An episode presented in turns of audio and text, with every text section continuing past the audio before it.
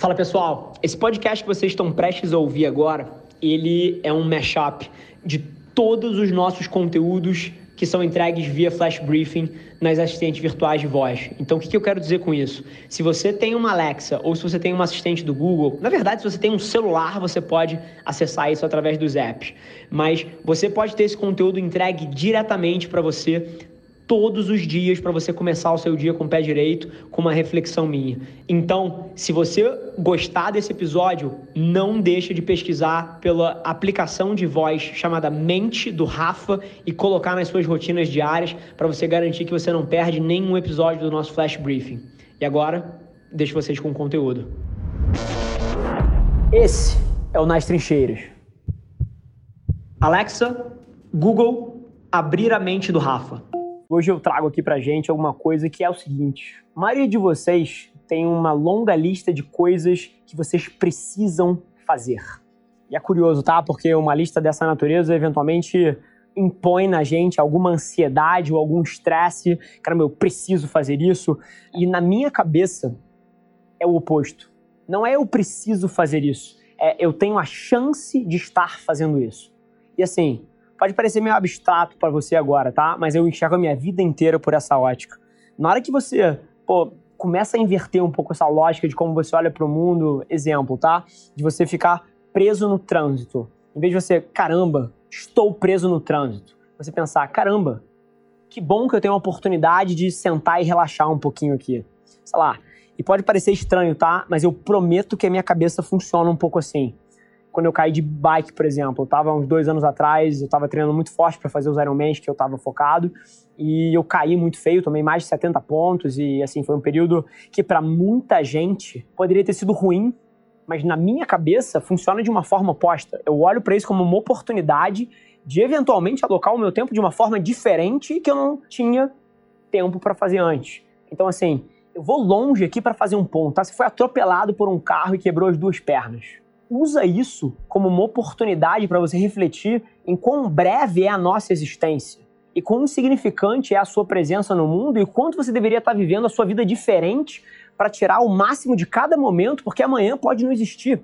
Então, assim, a hora que você começa a olhar para a sua vida como uma oportunidade de você viver alguma coisa, você inverte essa lógica de tarefas e responsabilidades e obrigações, que é o que coloca o estresse na cabeça de tanta gente. E assim, brincadeiras à parte, tá? Pode parecer um extremo na hora que eu trago um exemplo dessa natureza, mas exatamente isso que eu acabei de trazer para você tem o poder de alterar a forma como você vive a sua vida e a felicidade que você deriva disso de uma forma extrema. Então preste atenção e no dia de hoje tenta aplicar isso de alguma forma no teu dia a dia. Queria colocar para fora aqui uma das minhas principais teses de vida, tá? É curioso porque eu não enxergo muita gente fazendo e eu sei o quanto isso é importante para mim. E eu queria traçar um paralelo aqui para vocês conseguirem entender. Você entra em qualquer teatro brasileiro e você vai enxergar as maiores celebridades de TV, de internet, fazendo stand-up, produzindo peça. E assim, você pode ter certeza, certeza absoluta que não é pelo dinheiro. E se você fosse até elas, e eu conheço algumas delas, então, assim, o meu ponto de vista é derivado das respostas que eu já obtive, e você perguntar por que, que ela faz aquilo? Por que, que ela faz um stand-up num bar de, abre aspas, quinta categoria para 32 pessoas, se ela tá no prime time da TV ou tem um canal de YouTube com 27 milhões de inscritos, que cada vídeo tem 10 milhões de visualizações. Por que, que ele tá ali, né? E a resposta, 99% das vezes, vai ser porque eu sou bom nisso, porque eu amo isso, porque eu quero melhorar nisso, porque eu derivo uma quantidade de felicidade tremenda em estar perto da audiência assim, ou minha favorita, porque eu não consigo não fazer. E aí a provocação aqui, e isso serve para todas as profissões, tá? É que não é trabalho para eles subir no palco. Independente de quanto sucesso financeiro ou status eles já tenham conquistado, aquilo ali não é trabalho. Eles não têm que fazer aquilo. Eles são livres e eles escolhem estar ali. E aí, o que eu queria que você entendesse é que não importa qual seja a arte que você pratica, e a arte vem em várias formas, não são só as artes cênicas ou que na maioria das vezes as pessoas chamam de arte. Se você tem uma empresa, aquilo é a sua arte. Se você é apaixonado por carro, aquilo é a sua arte. Se você é apaixonado por moda, aquilo é a sua arte. Todo mundo tem a sua forma de arte. E não importa qual seja a que você pratica, Se você amar aquilo de verdade, eu te garanto que você vai fazer o tempo.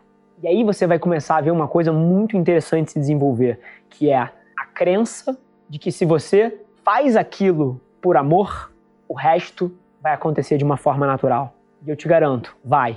Eu vejo isso todas as vezes na minha vida. Então hoje, enquanto você vai para o seu dia, eu queria te provocar a amar a sua arte, a ser um artista. Não importa onde você meta a mão, isso vai fazer toda a diferença do mundo. Hoje, umas regras simples para você tentar praticar no seu dia, tá? São coisas que eu aplico na minha vida todos os dias e eu tenho certeza que pode fazer uma diferença tremenda, mas é curioso como o simples raramente é fácil de ser executado, mas eu tenho certeza que você vai colocar empenho e vai conseguir tirar eventualmente isso do chão. E aqui tem duas regras super básicas, tá? Mas eu tenho certeza que pode fazer diferença para você. A primeira delas é, nos seus pensamentos, não crie cenários bizarros, destrutivos e apocalípticos. Eu te provoco a pensar que todas as vezes que você sentou numa cadeira e você divagou sobre o quão ruim poderia ser, o quão ruim poderia ficar, nunca aconteceu. Então, assim, é extremamente destrutivo esse tipo de processo e eu te desafio a pensar que o otimismo é uma das principais armas que você tem na sua vida, porque o mundo já faz questão de te botar para baixo todos os dias com as porradas que a vida dá na gente. Então você precisa ser o guardião do seu otimismo, o guardião da sua positividade. Isso faz uma diferença tremenda e é mais difícil do que parece, mas isso não faz com que seja menos importante. Regra número dois: não se julgue. Eu acho que os dois se conectam de alguma forma, tá? Mas é, o julgamento é muito diferente da reflexão proativa e da reflexão construtiva. Você se julgar e você sentar na porra da cadeira e falar: caramba, eu sou um merda, caramba, por que, que eu errei isso? Por que, que eu sou assim? Eu não cumpro nada. Isso é extremamente destrutivo. Extremamente destrutivo. Isso não provoca ninguém a evoluir. Ninguém, zero. Agora, reflexão construtiva, sim. Você olhar para as situações que aconteceram na sua vida e você entender isso como um feedback das suas ações, para poder entender como agir diferente na próxima, e na próxima você ir lá e garantir que você faz diferente, isso sim move um ser humano para frente. Agora, sentar na cadeira e se colocar para baixo é uma das piores coisas que você pode fazer, e todas as vezes que você começar a fazer isso, eu quero que você lembre desse áudio e me use como escudo para se proteger de você mesmo. E com o tempo você vai aprender a diminuir esses pensamentos, a diminuir o julgamento e você vai perceber a quantidade de velocidade que isso vai te dar na sua vida e a felicidade que deriva disso. Então, assim, duas missões simples, mas não fáceis de serem executadas. Número um, para de criar cenários apocalípticos na sua cabeça. E número dois, se julgue muito menos do que você faz hoje em dia. Essas duas variáveis têm a condição de mudar a sua vida. E assim, acho que vários de vocês já devem ter percebido pela minha narrativa e pelas coisas que eu falo, que eu sou um cara libertário, né? Que eu sou muito a favor de autonomia e liberdade para as pessoas. Inclusive, acho que isso são pilares fundamentais de uma sociedade, de uma empresa ou de qualquer time. Assim, liberdade é pilar central de vida e de felicidade. Agora, muito interessante é a provocação, e eu reflito muito disso aqui dentro da própria Avelar, que a sua liberdade termina aonde começa o espaço físico e mental da outra pessoa. E é interessante, porque na hora que você internaliza isso para você, como um guia, como um mapa, você precisa levar duas coisas em consideração. Primeiro, que você precisa viver a sua vida de uma forma que não impacte negativamente os outros. E segundo, que você precisa ser cabeça aberta o suficiente para aceitar que as pessoas podem fazer as escolhas por elas mesmas.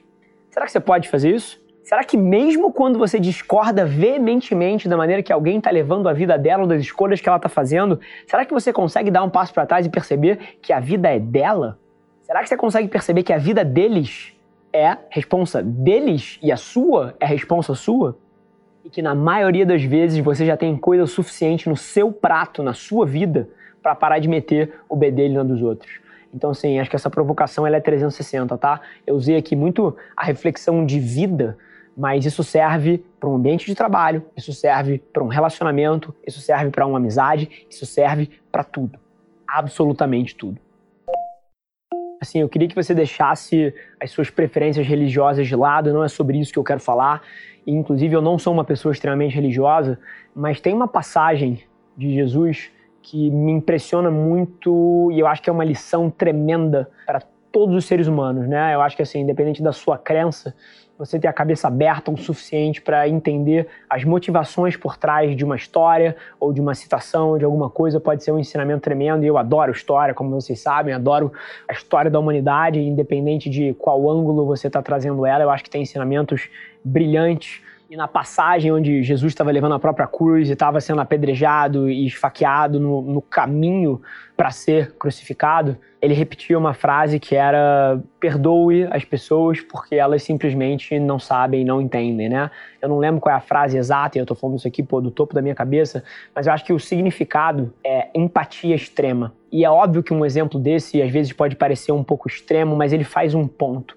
Porque várias vezes hoje no seu dia, enquanto você for viver a sua vida, você vai encontrar situações onde alguém pode te tratar mal, onde alguém pode estar bravo, onde alguém pode estar triste, e esse nível de empatia extrema de você conseguir entender de onde a pessoa está vindo, isso vai ser fundamental para a sua felicidade e para o sucesso dessa relação. Olha que interessante.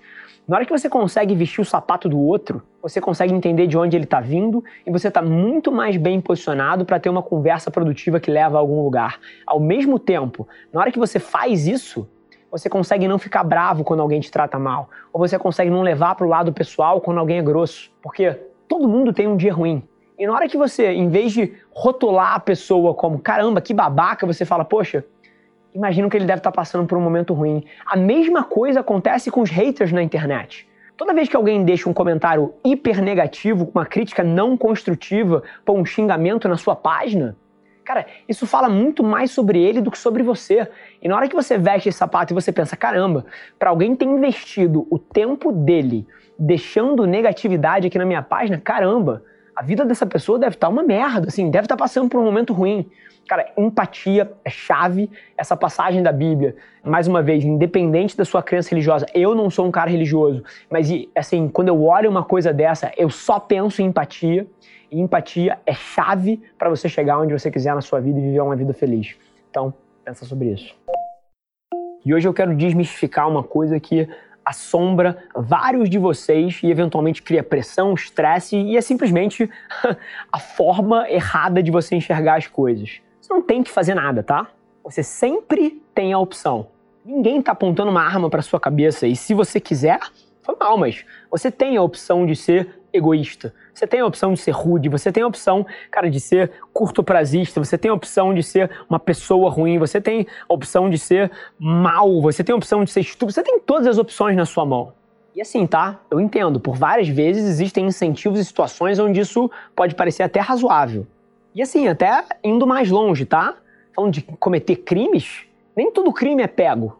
Mas aqui eu viro um pouco a linha de pensamento e te provoco a pensar como é que essa linha de ação geralmente acaba? É assim que você quer viver a sua vida? É assim que você quer ser lembrado? Como você se sente quando você projeta um cenário desse, você sendo assim? E aí aqui eu fecho de uma forma um pouco mais curta que o normal, mas não menos impactante ou importante para sua vida, que é o seguinte, cara, ninguém está apontando uma arma na sua cabeça, você não tem que fazer nada. O que você tem é a chance de fazer o certo. O que você tem é a sorte de estar numa posição de fazer o certo. Então, a ótica é inversa. Você não tem que, você quer. E a hora que você enxerga por essa ótica, a pressão some, o estresse some, porque é uma decisão sua e não alguém apontando uma arma para sua cabeça para te colocar para fazer as coisas que precisam ser feitas. Pensa nisso. Esse foi mais um episódio da nossa experiência em áudio. E como eu já falei, eu adoraria saber que você está gostando do que a gente está compartilhando por aqui. Então não esquece, se você está tirando valor desse conteúdo, ia significar o um mundo para mim, que você tirasse um print da sua tela, postasse no Stories me marcando e aproveita para ir na sua plataforma favorita também e deixar um rating de 5 estrelas e um comentário lá, ajudando a gente a construir essa comunidade tão vibrante que move o Brasil para frente através do empreendedorismo e que fala desse Brasil que dá certo. É um prazer ter vocês comigo e a gente se vê no próximo episódio do podcast.